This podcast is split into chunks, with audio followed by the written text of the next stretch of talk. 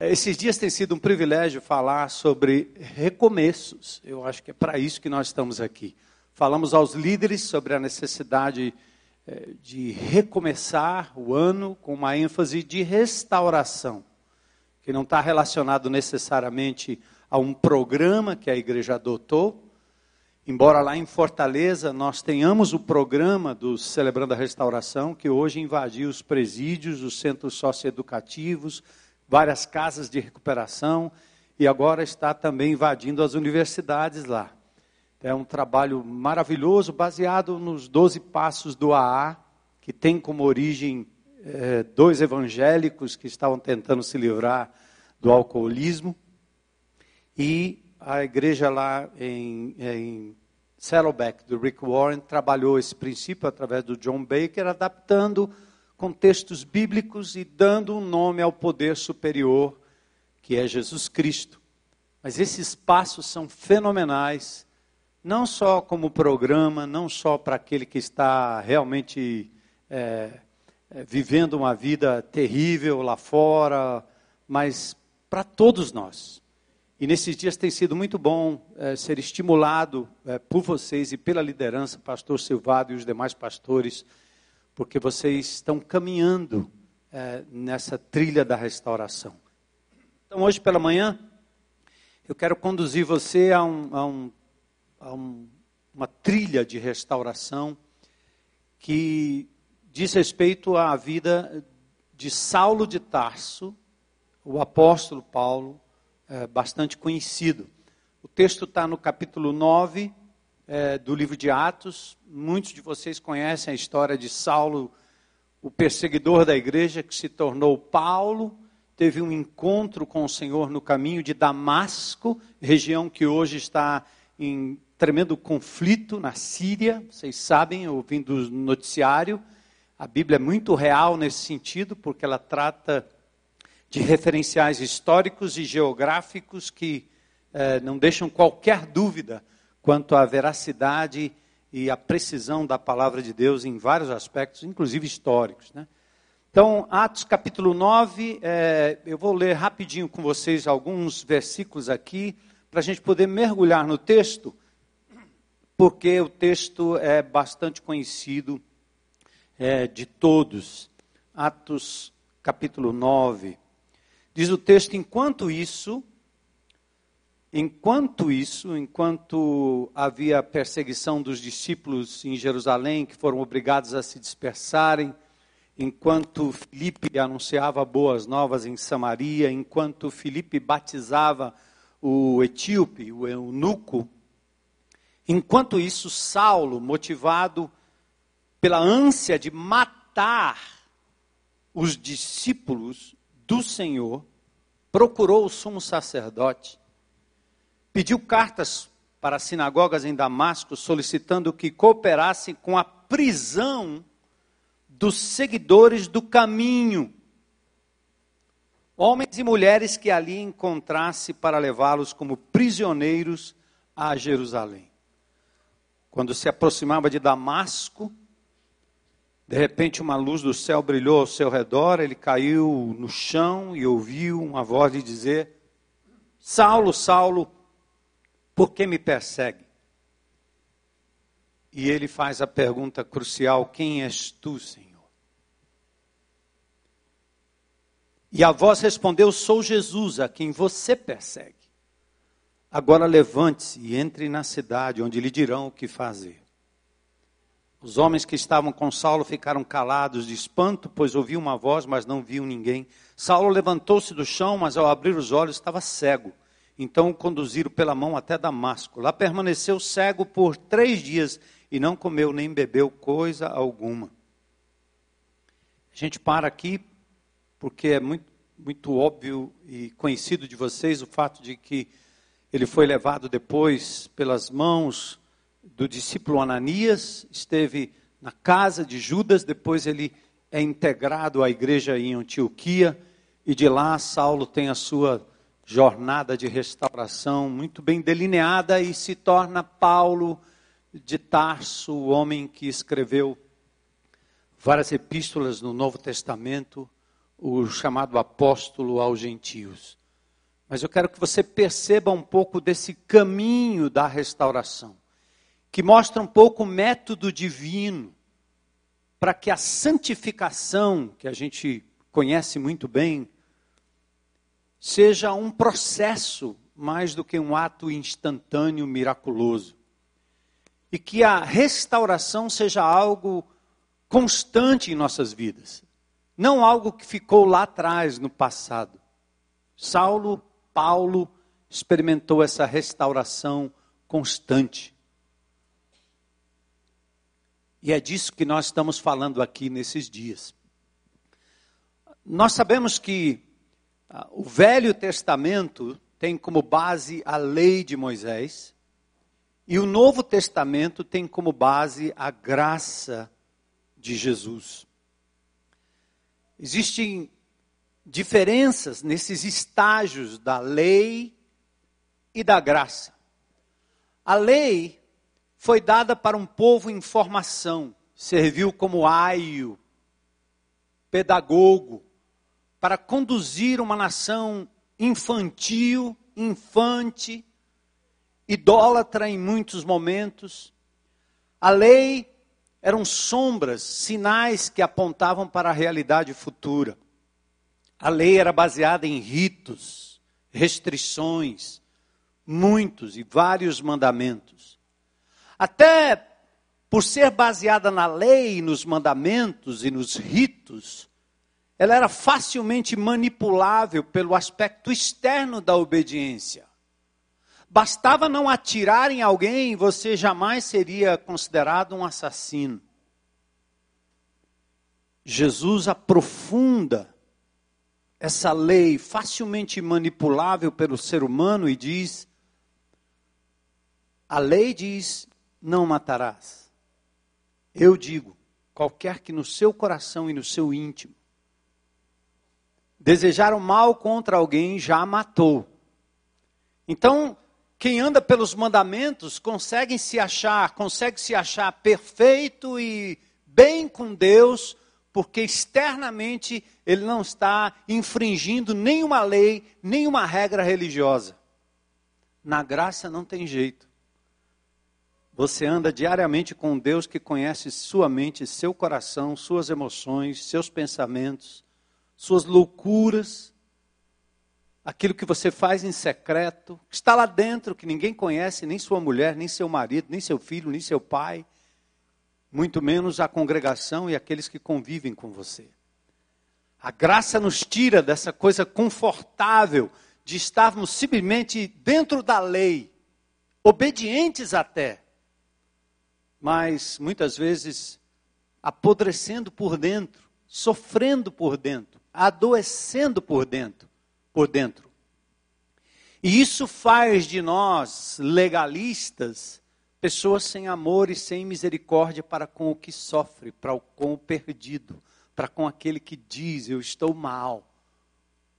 Porque nós temos que fazer de conta que nós estamos bem todo o tempo, a tal ponto de não reconhecermos aquele que está à beira do caminho, como fez na parábola do bom samaritano, o sacerdote e o levita, religiosos até a tampa, como diz o cearense, mas completamente sem amor e sem misericórdia. Infelizmente, nossas comunidades estão cheias de pessoas assim.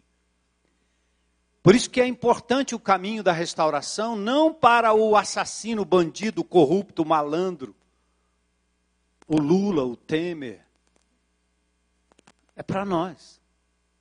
Porque nós não somos diferentes na essência. E somos capazes das mesmas coisas. O papel da lei é revelar o quanto estamos longe do ideal de Deus e quanto somos incapazes de cumprir o que Deus ordenou. É só isso. A lei ela serve só para uma coisa, para mostrar quão miseráveis nós somos. Não adianta, amigo. Você é infrator da lei de trânsito por ultrapassar um sinal vermelho, não precisa ser mil. Por exceder o limite de velocidade uma vez. E isso nos faz todos o quê? Transgre. Tem alguém que não é aqui? A lei ela faz isso, ela revela quem somos. A resultante da lei é uma só: condenação e morte aos transgressores.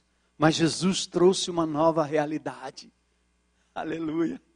A nova aliança é baseada na graça. Na lei, nós pagamos o preço da condenação. Na graça, Cristo pagou o preço para nos livrar da condenação da lei. Na graça, nós passamos de condenados a filhos. Agora, o que é mais lindo, presta atenção aí, irmão, em Cristo Jesus. E a minha oração é que Deus fale ao seu coração hoje pela manhã, amém? Na graça, nós não precisamos fingir que somos perfeitos. Combinado? Na graça, nós não obedecemos por imposição ou por medo da punição. Nós obedecemos por, por amor. É muito bom quando um filho obedece porque ama. Eu vivi todas as loucuras que vocês podem imaginar como adolescente e jovem, mas porque tive pais que me amaram, o que evitou que talvez eu estivesse morto e enfiado no tráfico, nas drogas e na loucura, foi porque eu me lembrava do amor do meu pai e eu voltava para casa. Era difícil e duro infringir as leis e as regras quando eu pensava no amor do meu pai. Ele nem sabia o que eu estava fazendo. Então, a graça nos leva a obedecer por amor e não por medo. Então, na graça, nós podemos ser uma igreja, um povo que,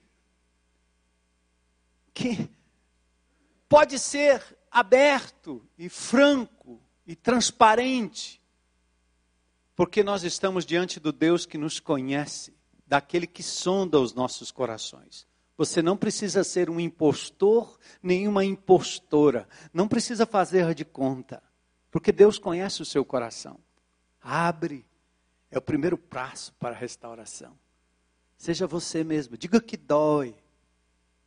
Diga que está mal. Anos atrás, a minha esposa Heloísa entrou num processo profundo de depressão, crise de envelhecimento. Eu havia, assim, deitada no sofá como se fosse um feto. E eu impotente, pastor, vendo a minha mulher naquela situação, vivendo uma crise profunda de depressão. Eu não pude fazer nada, senão orar. Me vi impotente. Mas tivemos coragem de ir diante da congregação e dizer: é isso que nós estamos vivendo.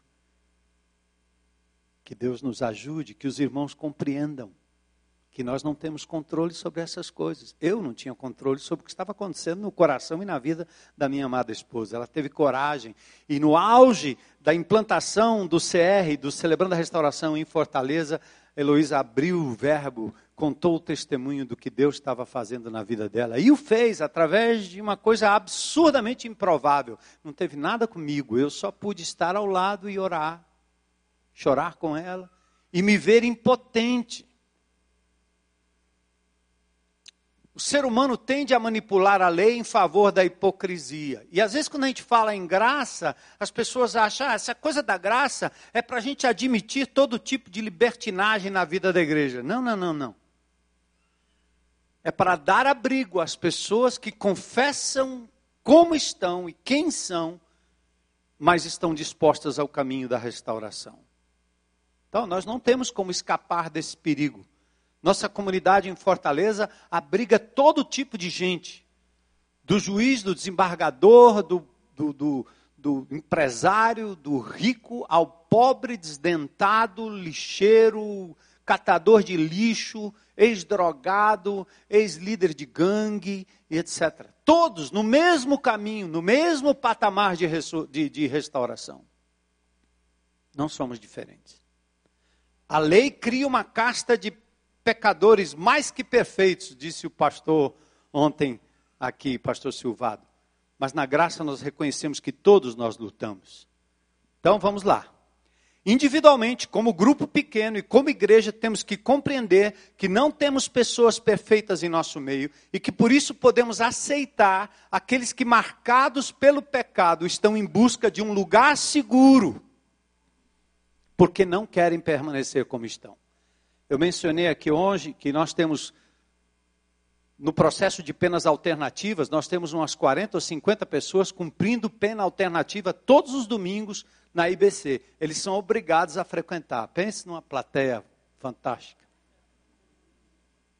E eles estão lá misturados no nosso meio. Eles chegam sete da manhã, são os últimos a saírem, estão lá misturados no meio do povo. Eu demorei um pouco para avisar a igreja que esses caras estavam sentados lá, né? Mas a gente ama, abraça, eles servem, eles se sentem amados, aceitos, não discriminados. Imagine, porque nós não somos diferentes deles. Eles foram pegos em uma situação de fragilidade e fraqueza que eu poderia ser pego. Então vamos para o exemplo de Paulo ou Saulo, para a gente poder caminhar e vocês entenderem esse caminho lindo da restauração. Paulo de Tarso, apesar das suas nobres credenciais de cidadania, cultura e autoridade, é que nós não estamos falando de um bandido. Nós não estamos falando de um líder de facção. Não estamos falando de um corrupto. Ele era um homem de nobres credenciais, cidadania romana, conhecedor da filosofia, da cultura, um homem de autoridade. Ele abriu mão de tudo em Filipenses capítulo 3 e considerou tudo que ele galgou na vida como lixo para obter o conhecimento de Jesus. Não da teologia, não da doutrina, não do estudo, não das letras, mas da pessoa de Jesus. Esse mesmo homem, Paulo, ao falar sobre perfeição em Filipenses 3, 12 3, ele diz assim: Não que eu já tenha alcançado, mas prossigo para alcançar aquilo para o qual também fui preso por Cristo Jesus. Quanto a mim, não julgo que o haja alcançado. O apóstolo Paulo está dizendo isso. Ele diz: Jesus veio para salvar os pecadores, dos quais eu sou o principal. Entende aí? Abre o jogo. Vamos viver de forma mais autêntica, mais transparente, mais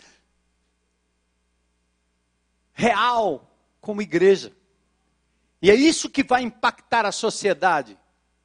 Somos pessoas como todos aí fora, só que estamos no caminho da restauração, convidando pessoas a esse caminho. Mas Paulo diz: esquecendo-me das coisas que atrás ficam e avançando para as que estão diante de mim, eu prossigo para o alvo, pelo prêmio da soberana vocação. Então, Vamos ver como é que esse indivíduo que ia pelo caminho de Damasco acabou enveredando para o caminho da restauração. Primeiro, ele estava perseguindo o caminho. Onde ele estava? Saulo era um homem culto, rico, de muita influência entre os judeus, zeloso das tradições da lei, mas foi arrogante e cruel perseguidor dos seguidores de Jesus. Atos 8, 3, Saulo assolava a igreja entrando pelas casas, arrastando homens e mulheres, encerrando-os na prisão. Saulo respira ameaças e mortes contra os discípulos, verso 1. Ele tinha autoridade legal para prender os da seita, os do caminho o sumo sacerdote Caifás, ou seja, a religião instituída, os homens de Deus, os homens da palavra, os homens do templo, os homens do ritual, não foram capazes de reconhecer o Messias, por isso estavam também associados a Saulo na perseguição do caminho. Ele referendou o sacerdote, o sumo sacerdote Caifás, a brutalidade daquele que obrigava pessoas inocentes a negarem sua fé sob a ameaça de tortura e morte. O coração cruel e perseguidor dos inocentes parece até mais iníquo do que aqueles que intentam contra a sua própria vida no vício, na prostituição, na compulsão e outras mazelas. Mas agora, olha o que aconteceu no caminho de Damasco. Enquanto o sol, a luz iluminava o o sol iluminava o caminho para Damasco, as trevas estavam no coração do homem Saulo. É possível viver sob a luz intensa do sol, do dia, dos holofotes, das lâmpadas, dos LEDs, e ainda assim ter o coração cheio de trevas, de lugares escuros, até que a luz poderosa se acercou dele. O Cristo glorificado aparece e o debilita a ponto de lançá-lo por terra. Olha o encontro, verso 3. E aí ele se encontra com Jesus e vem a pergunta fatal de Jesus para ele, né? Saulo, Saulo, por que me persegues? Ele não estava perseguindo Jesus, estava perseguindo o povo de Jesus, né? Mas quem persegue o povo de Deus, persegue o próprio Deus. Porque a igreja é o corpo vivo de Cristo na terra. O que você faz indica que Deus está fazendo. Deus quer agir nesta cidade, na sua vizinhança, na sua família, no seu trabalho, através de você. Você é o braço, a mão, a perna de Jesus, a boca, o ombro de Jesus. E quem a estes perseguem, perseguem o próprio Senhor. Paulo perseguiu os cristãos e assim perseguiu o Senhor deles. E aí veio a chave para o conhecimento, a chave para a rendição Veja se você agiu dessa forma quando você se encontrou com Jesus, ou se você ainda se lembra de que é crucial a pergunta de Saulo: Quem és, Senhor? Saulo não estava se dispondo a estudar sobre essa coisa que o iluminou. Não é iluminismo intelectual, não é o conhecimento de mais uma filosofia, de mais uma regra ou regras de moral e de ética. Não. Nós estamos aqui hoje reunidos não por causa de uma doutrina, nós estamos aqui por causa de uma pessoa. Ele é real. Quem és tu, Senhor? Olha a pergunta. É o início para o caminho da restauração. E ele diz: Eu sou Jesus a quem persegues. Duro é para ti recalcitrar contra os aguilhões, a palavra chutar, replicar, desobedecer, insurgir-se contra os ferros pontiagudos, como os bois no arado. Aqui tem uma abertura para o conhecimento. Paulo pergunta quem é que fala. E houve a resposta que não só o incrimina, mas demonstra sua resistência ao novo caminho. Porém, questionar e perguntar talvez seja um bom caminho para a restauração.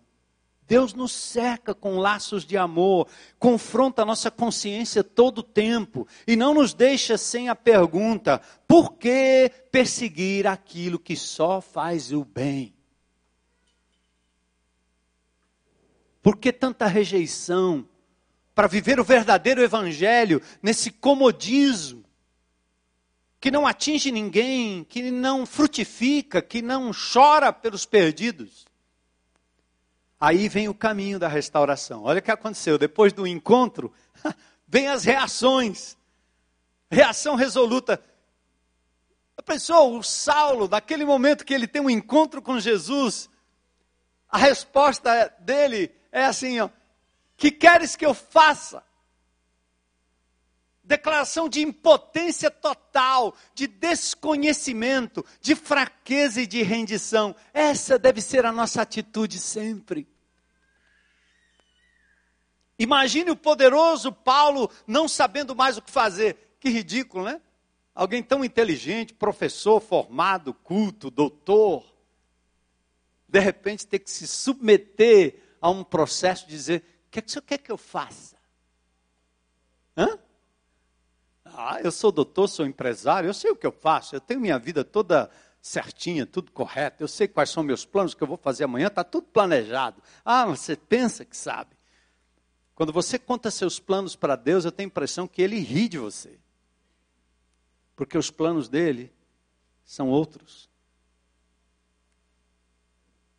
Por isso nós precisamos submeter nossas vidas e nossos planos ao plano maior dele. Nós não estamos aqui para criar filhos, termos dinheiro, boa aposentadoria, termos casa, termos bem, vivermos bem. O evangelho não é para isso.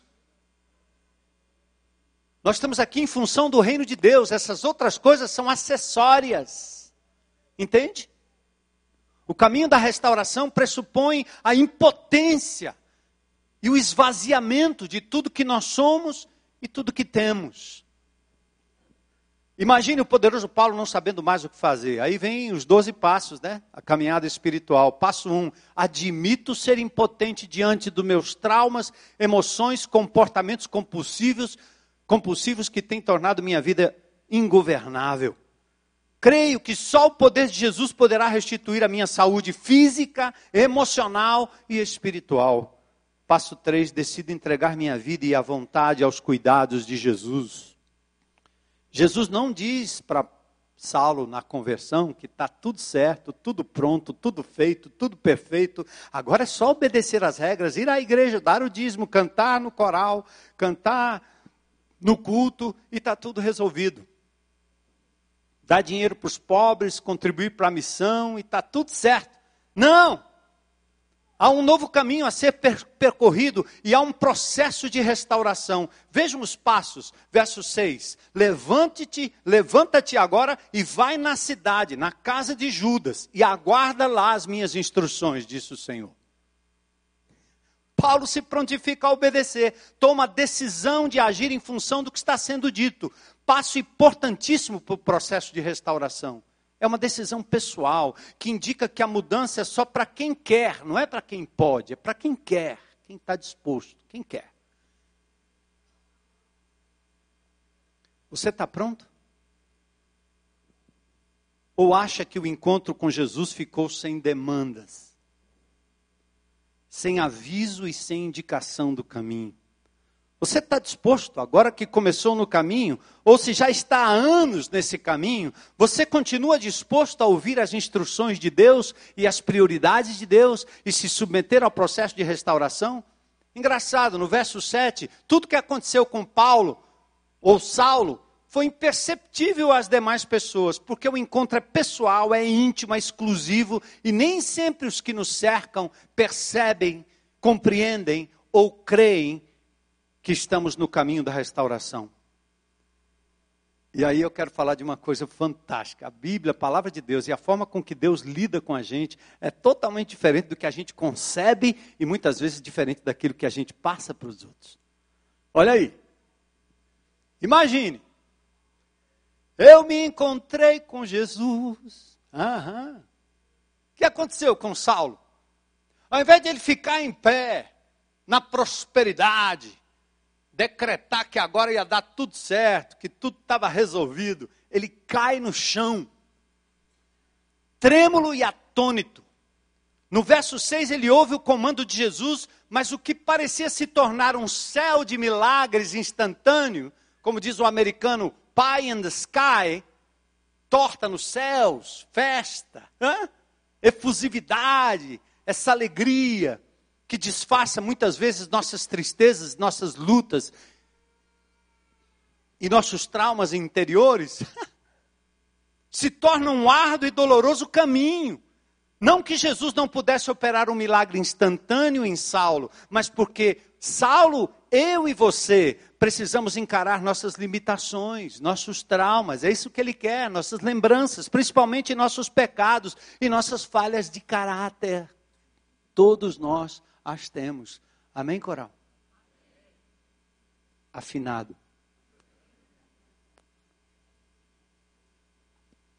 Vai começar a cura, hein?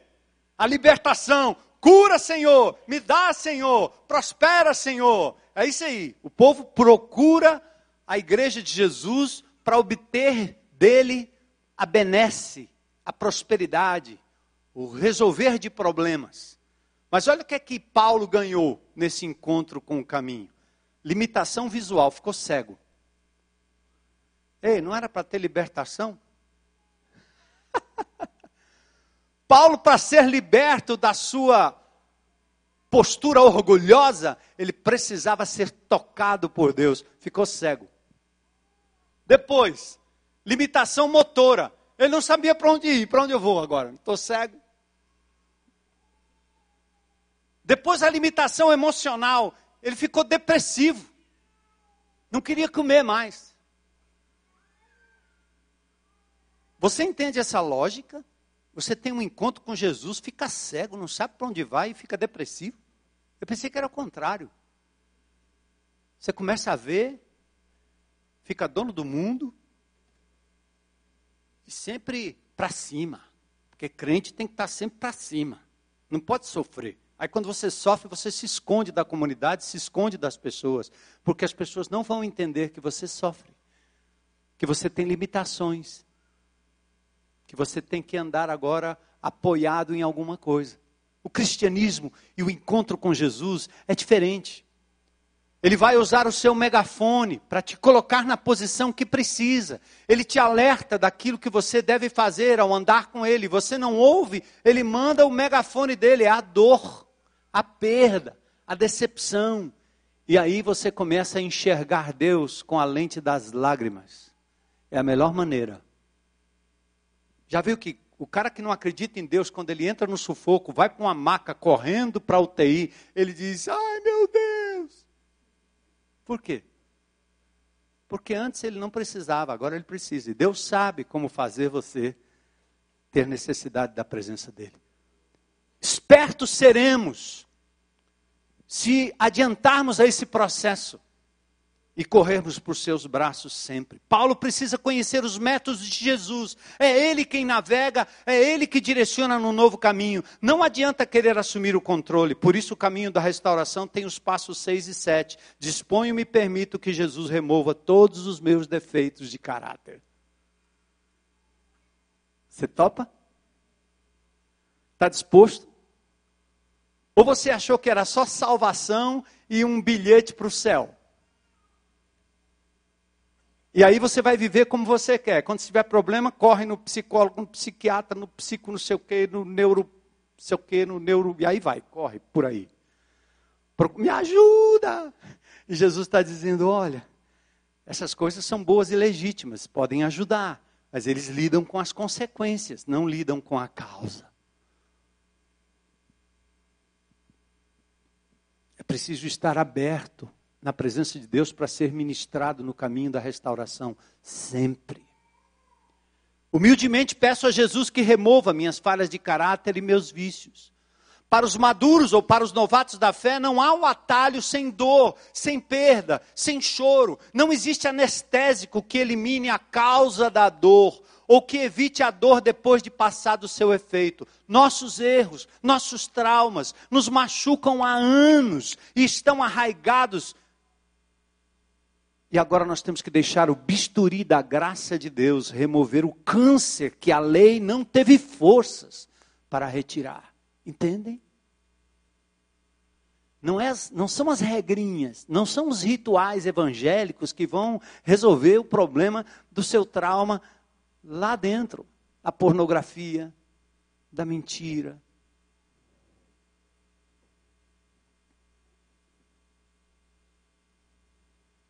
aí, complexo de inferioridade, e etc. Aí vem o caminho solidário, que lindo, né? O caminho solitário dá lugar ao caminho solidário. Esse talvez seja o ponto crucial desse texto. A compreensão do plano divino de restauração para qualquer ser humano. O caminho solitário dá lugar ao caminho solidário. O isolamento, a separação, a solidão, são estufas propícias para o desenvolvimento dos nossos mais graves pecados. Quanto mais você se afasta de pessoas, aliás, quando você está mal, você quer se afastar das pessoas. Quando você está mal, você quer se afastar do corpo de Cristo, do povo de Deus, da palavra de Deus. E por isso a metodologia divina inclui o caminho solidário. Deus inventou a confissão. Confessai uns aos outros os vossos pecados para que sejais curados. Está lá em Tiago. Abre o jogo, rapaz. Fala aí.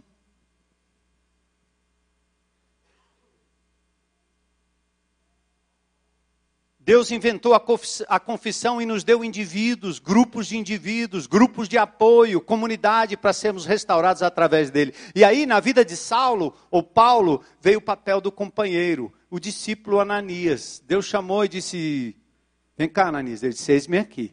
Paulo foi ajudado por Ananias. um discípulo disposto a obedecer ao Senhor. Restauração não é uma jornada para se fazer só. Precisamos de uma rede de proteção, encorajamento, apoio, pessoas que ouçam nossas confissões, orem por nós, confrontem nossos pecados e nos deem apoio nas recaídas e celebrem conosco as vitórias. Um dia de cada vez. Entende? Estação da Síria, Juvernardi, né? Aí Paulo, quando Ananias falou, e Deus falou, ajuda lá, ele disse: Esse cara aí, não. Olha o que ele fez. Lança o passado em rosto, mas o Senhor o acolhe incondicionalmente, e diz: Ele é um vaso precioso para mim. Eu o escolhi.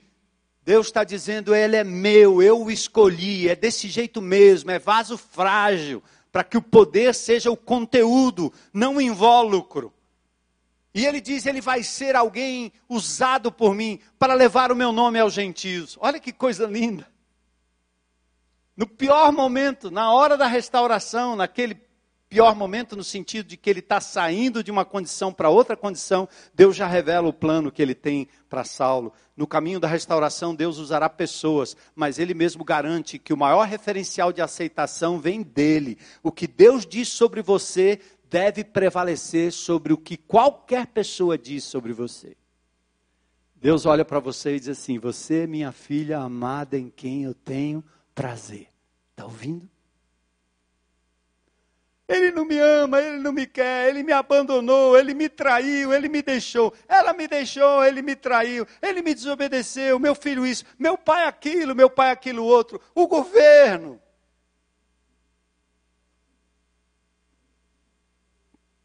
Deus está dizendo: Você é meu filho amado em quem eu tenho prazer. Ouça isso. Meu amor não falha e é maior do que tudo. Aí vem o papel do pequeno grupo. Paulo, restaurado, emocionalmente, voltou a comer bem, a sentir conforto de um grupo de irmãos, discípulos que estavam em Damasco. O perseguidor algoz dos discípulos é amado e servido por eles, numa prova da cultura da aceitação e do perdão existente entre os irmãos. Coisa linda, né? Ele matava os caras, aí os caras receberam ele em casa. Entra aí. Eu tenho na congregação em Fortaleza pelo menos umas três ou quatro pessoas que foram os caras que disseram: Eu vou te matar. Quem é pastor aqui sabe disso. A irmã, recentemente eu tive um caso desse aí. A mulher entrou no processo de restauração, o que, que ela fez? Abandonou o amante para voltar para sua família original. O que, que o amante fez? É aquele teu pastor que está fazendo a tua cabeça, diga a ele que eu vou matar ele. Atirador. Ela disse assim: ele disse que vai lá domingo, pastor, ele vai te pegar na hora do culto. Eu disse: não, o Senhor vai pegar ele antes. E eu não mudo meu caminho por nenhuma ameaça. O meu Deus cuidará de mim.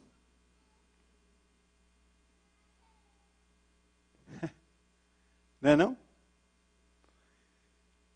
Que, aí eu tenho uns, uns casos desses lá na IBC. Eles perseguiam, diziam que iam matar, pronto. Foram ressuscitados pelo poder de Jesus, né? O pequeno grupo, o amparo, a sua casa, a sua vida, a sua família, aberta para isso. Vou fechar. Paulo, restaurado emocionalmente, voltou a comer bem. O perseguidor e algoz dos discípulos é amado e servido por eles, numa prova, da cultura de aceitação e perdão. Esteve Saulo alguns dias com os discípulos que estavam em Damasco. A comunhão no sofrimento de Cristo se manifestaram na vida de Paulo. Logo ele começou a pregar a Cristo e enfrentar, enfrentar o poder religioso. Barnabé cuidou dele em Jerusalém. E aí veio o papel da igreja. Olha que lindo. Atos 13, 1. A igreja que estava em Antioquia havia alguns profetas e doutores, a saber, Barnabé, Simeão, Níger, Lúcio, Sireneu, Manaém, e, é, que fora criado como Herodes, o tetrarca, e Saulo. Onde ele estava? Onde ele foi parar? Certamente Deus tinha planos para a vida de Saulo, já fora predito pelo Senhor. Ele seria um vaso escolhido para levar as boas novas aos gentios, aos reis, aos filhos de Israel. Mas o processo de restauração não pode ser boicotado pela pressa e pelo orgulho humano que busca privilégios e títulos, o ministério, sem se dar conta de que o processo de restauração é constante e precisa de tempo para amadurecer dentro da comunidade. Foram 14 anos desde a sua conversão e Saulo estava no lugar onde Deus se manifestaria para falar-lhe ao coração e completar o seu chamado e o seu envio a igreja local. Esperança do mundo, instituição que é esperança. Nossas instituições brasileiras, a partir do nosso Congresso, estão falidas, carcomidas, corrompidas mas hoje eu tenho em Fortaleza o testemunho de que sociólogos, descrentes, marxistas, esquerdistas, um governo petista, sem nenhum demérito ao governador, mas eles estão dizendo: vocês conseguem algo que nós não conseguimos. Vocês têm algo que vai muito além daquilo que nós podemos fazer. Ajude-nos. E por isso, celebrando a restauração, é política de Estado no Ceará. Nós temos convênio com a Secretaria de Justiça, com a STDS, Secretaria do Trabalho e Desenvolvimento Social. As autoridades vão lá na IBC para assinar os, os convênios, não financeiros, mas de abertura e de admissão que o caminho da restauração é poderoso para restaurar vidas.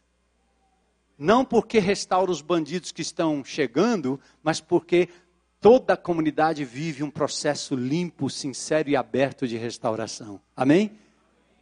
Então nós não estamos atraindo porque somos perfeitos, estamos atraindo porque somos imperfeitos, tá certo? Porque a gente diz, cara, aqui também dói. Mas nós temos um Senhor maravilhoso, poderoso, que nos traz cura, restauração constante. Então não pode haver genuína e plena restauração longe do corpo de Cristo. Amém? Concluindo, eu resolvo recomeçar. Além de buscar o conhecimento de Deus, me submeter ao caminho da restauração. Eu compreendo que não sou Deus, que não tenho poderes para lidar com meus próprios pecados e que preciso confiar no Senhor para a minha libertação. Que devo fazer um inventário dos meus pecados, como também reparações com aqueles a quem tenho ofendido, entendendo perdão, ou aliás, estendendo perdão a quem me magoou. Decido buscar ajuda para a libertação de meus maus hábitos, vícios, falhas de caráter e viver e participar do celebrando a restauração como valor e princípio. Participar de retiros, grupos pequenos, ministérios e assim por diante. O CR não é só para casos extremos, mas para todos que, reconhecendo suas áreas de fraqueza, se dispõem a caminhar numa jornada de restauração através dos doze passos. Um método prático para ajudar no processo de restauração. Deus abençoe vocês. E o que talvez seja importante para você hoje pela manhã é o que é que Deus lhe falou hoje, agora. Não pelas minhas palavras, ou, não é por mim, é pelo que foi dito, lido, explanado, advindo da palavra de Deus. O que é que Deus lhe falou hoje? E o que é que você vai fazer a respeito? Deus abençoe. Louvado seja Deus por essa comunidade, sua liderança, decididos a andar no caminho da restauração.